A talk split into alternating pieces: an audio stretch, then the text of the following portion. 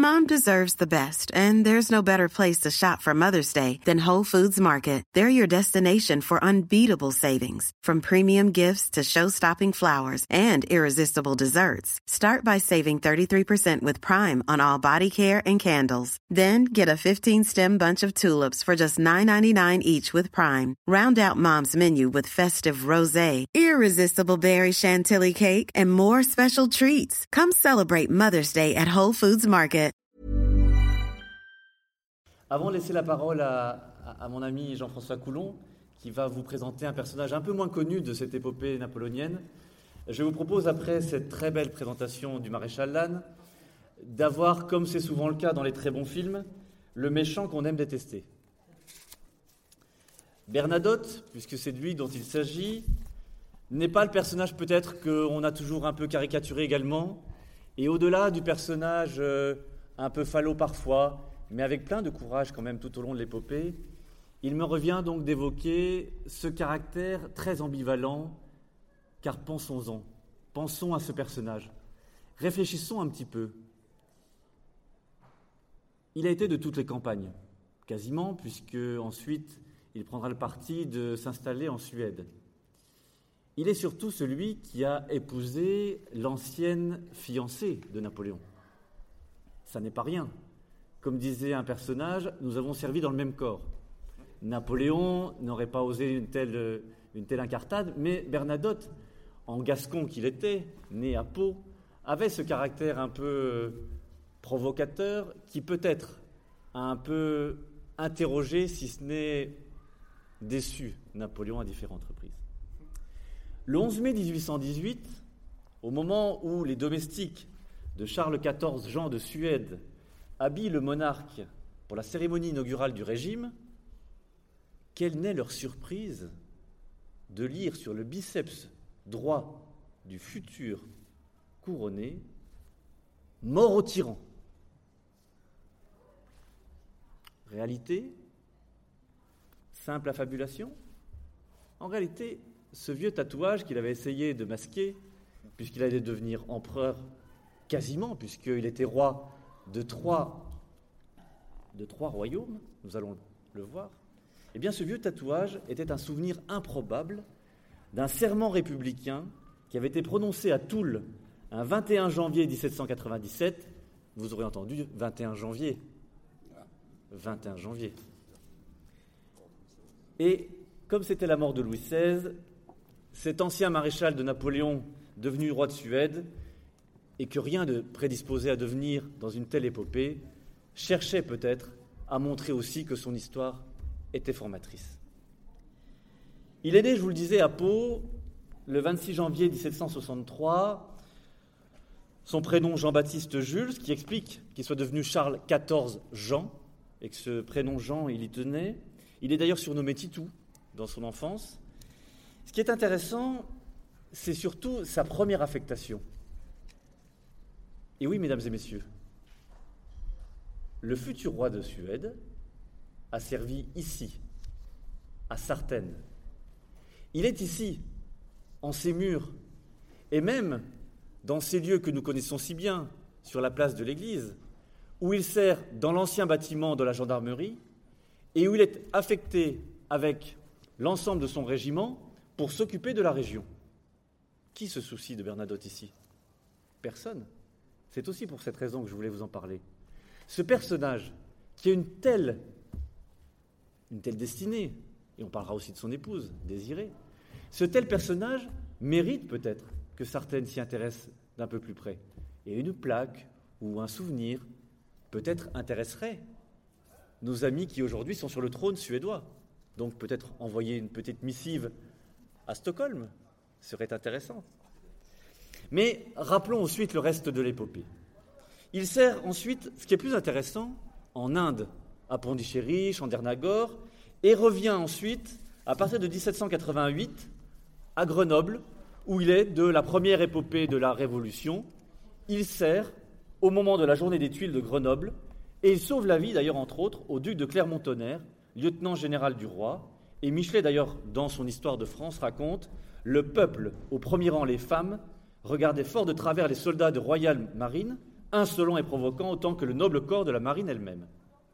Mais celui qui était en tête, un sous-officier béarnais à grand nez, crochu d'épervier, oiseau de proie, oiseau de nuit, œil noir de ténèbres et de ruse, blessa au premier regard leur rude instinct de loyauté. Une des femmes n'y tint pas. Elle traverse la rue, va à lui, et devant sa troupe, lui applique un hardi soufflet. Le coup lui valut le salut de la sorcière. Toi, tu seras roi. Imaginez son étonnement. La révolution n'a pas commencé. On le retrouve donc en avril 1789 à Marseille, où il se distingue en sauvant cette fois la, vie du marquis-colonel d'Ambert. Il repousse la foule déchaînée en hurlant Citoyens de Marseille, vous ne pouvez vous souiller par un assassinat. Si le colonel a mal agi, c'est à la justice d'en juger. Si vous voulez faire justice vous-même, je vous avertis que vous aurez à passer sur mon corps et sur ceux des braves qui m'entourent. Et c'est là qu'il fait l'admiration d'une jeune fille qui n'a pas encore connu Bonaparte, mais qui un jour sera son épouse, Désirée Clary. Bonaparte, eh bien la rencontre, et ça s'explique ensuite, pourquoi les deux hommes vont se fâcher définitivement, la rencontre se passe très mal. Elle se fait en Italie en 1797. Nous sommes à Mantoue, le 3 mars, et le jeune Corse, qui commence à étonner le monde, ne l'accueille pas avec la chaleur espérée et l'ignore même superbement. Et Bernadotte, qui ne comprend pas cette froideur qui l'entoure, aurait dit à l'un de ses aides de camp J'ai vu un jeune homme de 26 à 27 ans qui veut avoir l'air d'un d'un homme de 50, et cela ne me dit rien de bon pour la République. La deuxième rencontre se fait à Oudinet, et puis à la Villa Manine de Passariane. Et là, les différences se font jour.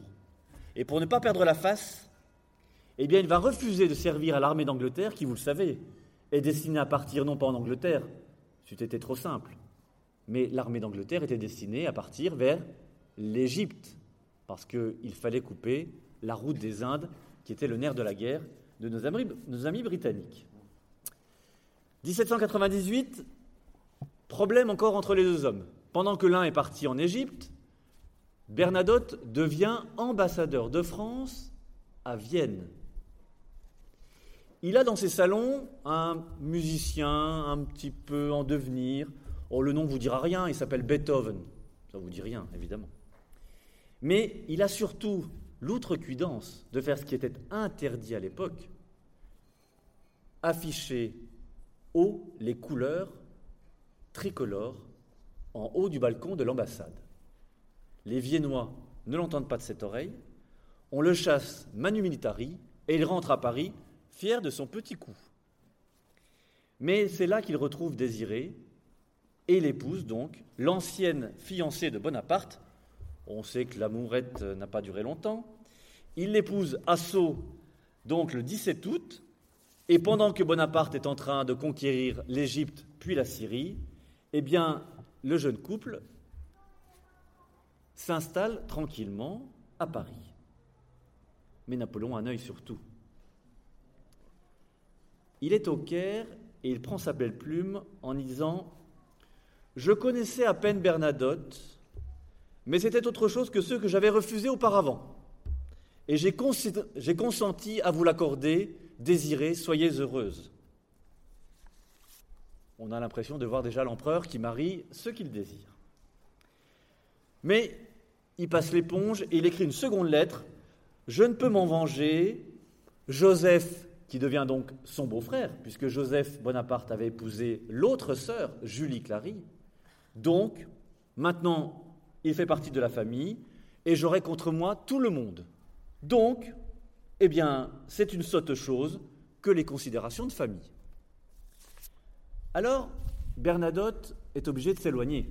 Quand Napoléon va rentrer, on lui confie des missions, on va dire, secondaires. On l'envoie à Quiberon. Il combat les Anglais. Le 3 juin, il est à Belle-Île. Et pendant que Bonaparte est en train de rentrer et de prendre le pouvoir, lui, qui s'était porté pâle au moment du coup d'État de Brumaire, eh bien, demande une nouvelle affectation. Rennes. Il demande d'aller plus loin. On lui destine la Louisiane, mais il a le mal de mer et il restera à quai. Il s'oppose au concordat. Il dit non, nous en tant que républicains, on ne peut pas accepter une chose pareille. Donc il demande à ce que un complot puisse tranquillement s'installer et que le pouvoir lui revienne. Là, les affaires se gâtent. Que Bonaparte ait passé l'éponge, c'était une chose. Mais qu'il commence à ourdir des complots contre le maître, cela pourrait tourner mal. Pourtant, un événement va le rétablir parfaitement. Et cet événement va faire de Bonaparte l'homme de la Révolution à part entière. Souvenons-nous, il a servi dans les armées du roi.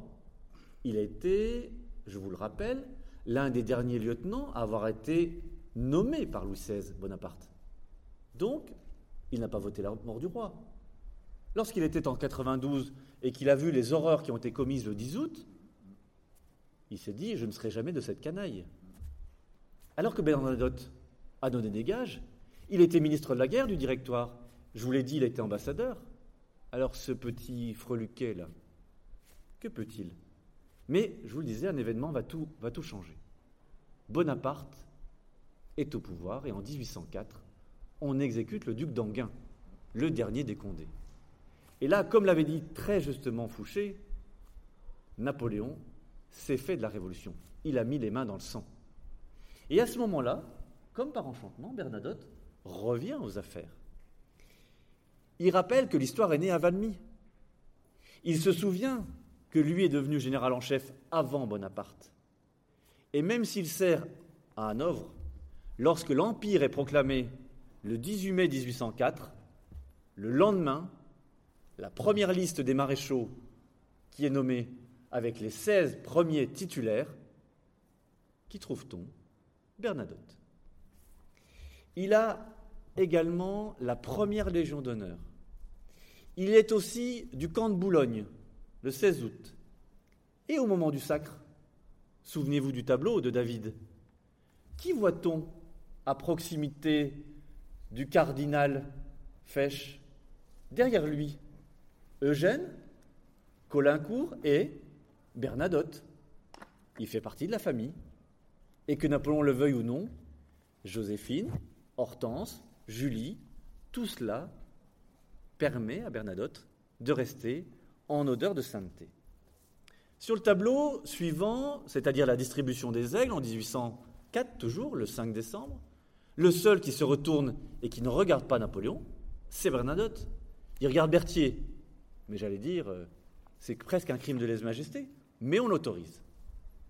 Napoléon le décrit quand même comme un personnage un peu fourbe, d'une distinction innée, courageux, prudent à la fois, mais quand même, s'il est conciliant l'initiative avec le respect de la discipline, il était né peut-être pour commander, mais sa distinction et sa courtoisie montraient quand même une indécision, une indolence.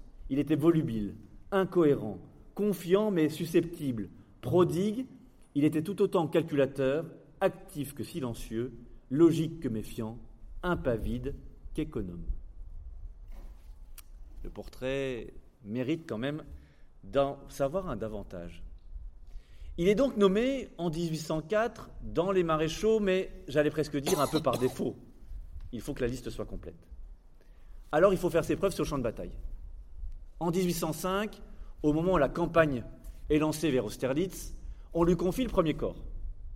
Le 29 août, il reprend Würzburg. Il est ensuite à Munich. Mais à Austerlitz, il est un peu en réserve et lorsqu'il envoie trois de ses régiments soutenir une très belle charge de cavalerie, lui reste 17 mètres derrière. Alors Napoléon ne goûte pas véritablement. Et comme il ne veut pas se fâcher directement avec un républicain pur souche, parce qu'il faut ménager les susceptibilités politiques, il écrit au beau-frère, donc son propre frère à lui, Joseph, en lui disant Vous avez vu par le bulletin tout ce que j'ai trouvé à Vienne. Je manœuvre aujourd'hui contre l'armée russe et dans cette circonstance, j'ai été peu content de Bernadotte. Peut-être sa santé en a-t-elle été sa cause. Son entrée à Munich, à Salzbourg, et la gloire que je lui ai donnée par ses belles missions, sans qu'il ait tiré un coup de fusil, et tout ça comme remerciement, j'espère qu'il réparera cela demain en activement sa marche. Eh bien non. Bernadotte se porte toujours pâle. Pourquoi? Parce qu'il a, dans son esprit, voulu concilier l'inconciliable. Vouloir que la République, qui était confiée à un empereur, soit aussi acceptée de l'autre côté du Rhin. Il est politique avant tout. Et c'est en cela que Bernadotte s'oppose à Napoléon.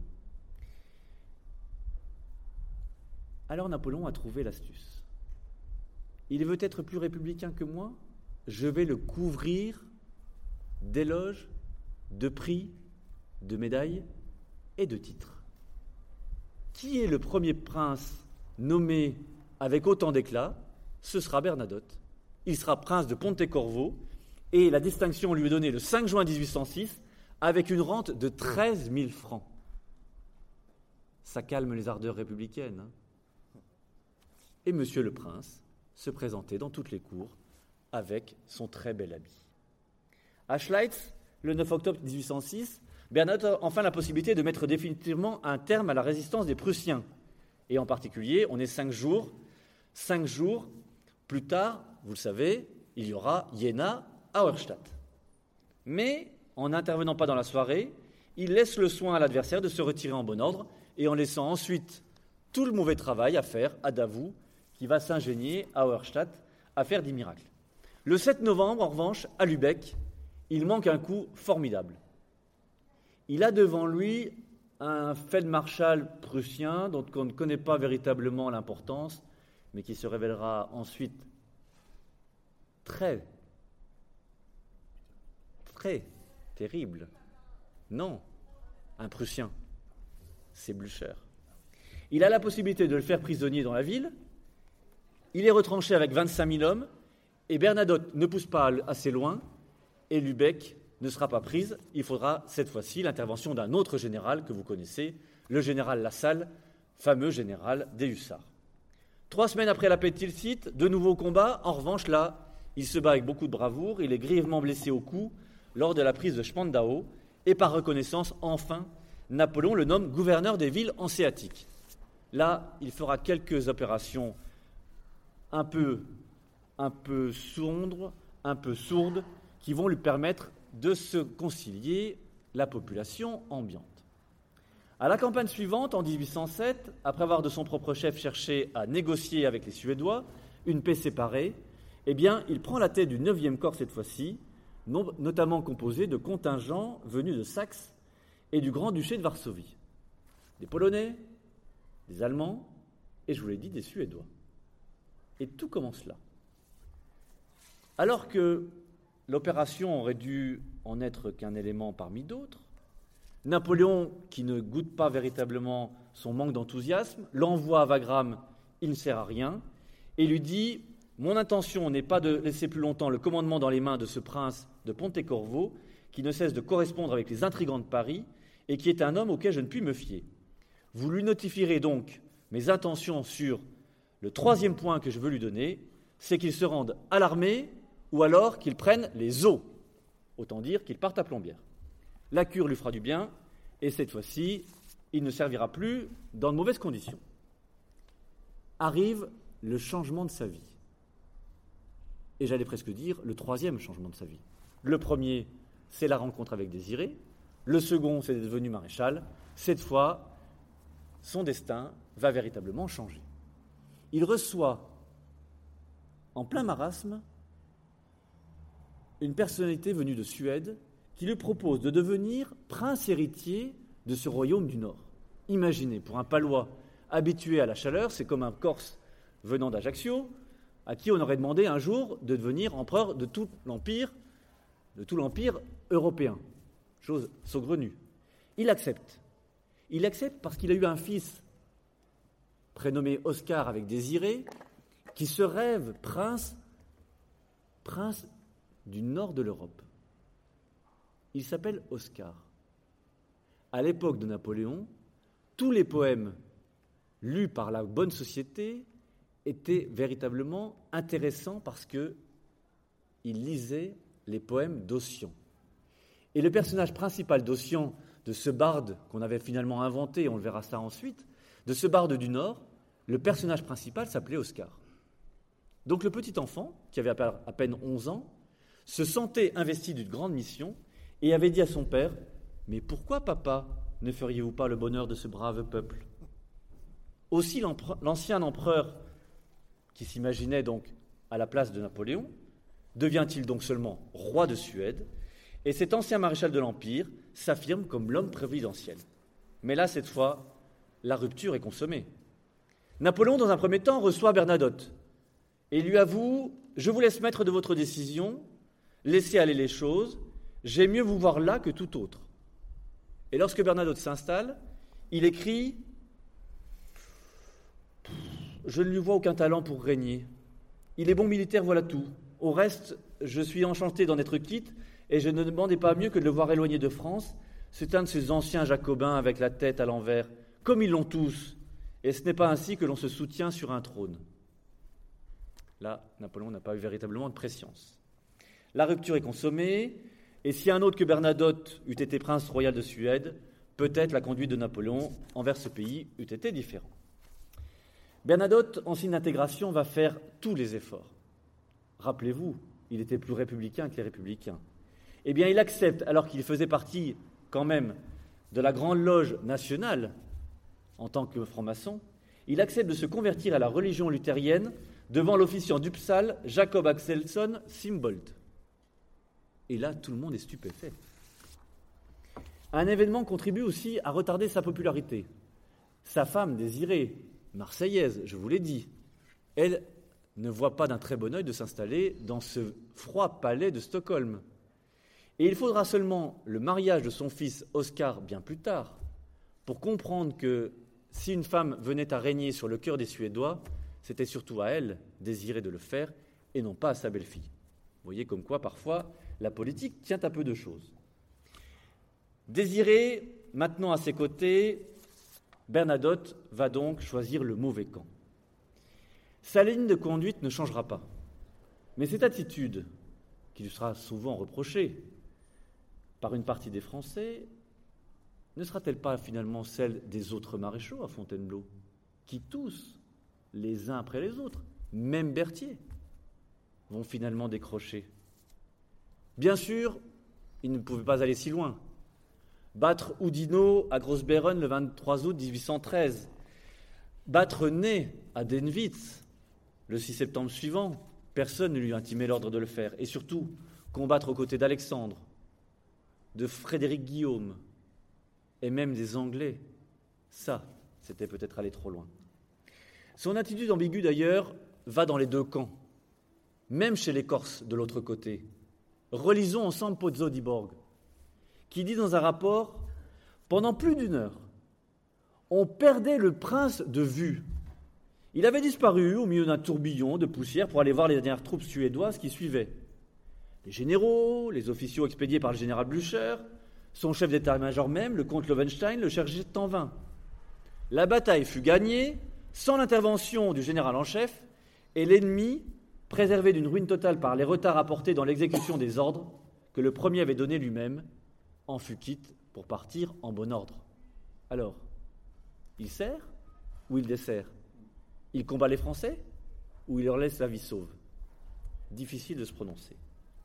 Le tsar pense à lui lorsque le trône devient vacant après le départ de Napoléon pour l'île d'Elbe. Bernadotte n'en veut pas. Il sait qu'il a quand même trahi. Et donc il rentre dans ses États après avoir fait une courte halte à Paris le 12 avril, soit six jours après l'abdication, et voyant que les Parisiens l'accueillent avec les huées, il repart donc, après une courte halte, à Mortefontaine.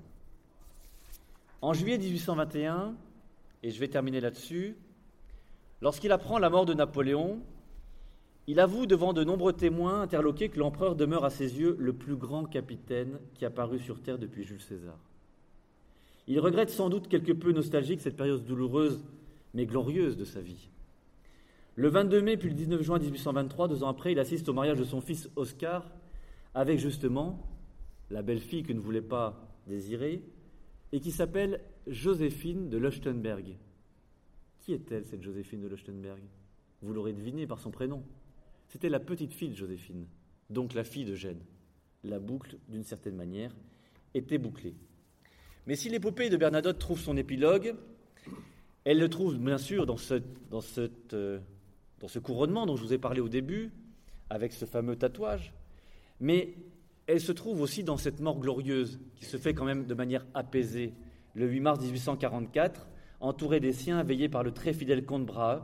Il est inhumé dans la nécropole royale de l'île de Riddarholmen, et il sera rejoint, vous le savez sans doute, 16 années plus tard par Désiré. Et aujourd'hui, les actuels rois de Suède descendent toujours de Bernadotte.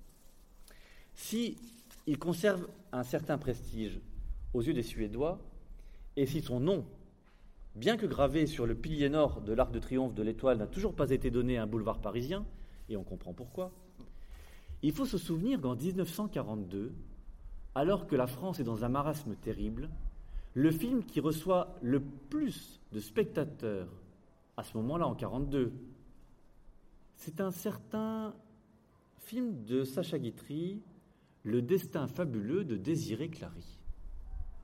Le film est un film extraordinaire. Napoléon n'est pas joué par un comédien, mais par deux. Jean-Loup Barrault interprète Bonaparte, et en plein milieu du film, Sacha Guitry fait son apparition en disant avec sa voix inimitable Cher Jean-Louis Barrault, acceptez que le maître prenne votre place. Et à ce moment-là, le film s'interrompt et tout le générique, un peu comme dans une série Netflix, tout le générique défile en plein milieu du film et on voit apparaître les comédiens les uns après les autres. Gabi Morlaix, le rôle titre, puis tous les comédiens, même les techniciens, les électriciens, et ensuite Sacha Guitry, jouant le rôle de Napoléon, se met dans l'uniforme et interprète la deuxième partie de ce film qui met en valeur évidemment Désiré Clary et donc forcément Bernadotte. En 1954, 12 ans après, savez-vous quel est le film qui réunit sur le même écran Gene Simmons et Marlon Brando? Je vois les yeux des dames qui commencent à s'ouvrir. Ça n'est pas Napoléon, même si Marlon Brando joue le rôle évidemment du jeune Corse. Le titre du film s'intitule Désiré. Et si ce film a un tel succès, c'est parce que justement Bernadotte est le personnage qui permet justement à Marlon Brando de briller. L'acteur anglais d'ailleurs qui interprète le rôle est Michael Rennie. Vous le voyez, mesdames et messieurs, Bernadotte aura donc finalement gagné, non, bien sûr, l'éternelle postérité, mais celle peut-être plus enviable de fondateur de dynastie. Aujourd'hui encore, lorsque le visiteur qui découvre le palais royal de Stockholm sent toute l'influence de l'ancien maréchal qui s'est perpétué à travers les époques, il le voit encore là. Et près de 220 ans après son accession au trône, le palois marque encore les esprits, ce que ses héritiers et à travers eux l'ensemble des Suédois entretiennent avec un profond et vénérable respect. Je vous remercie de votre attention.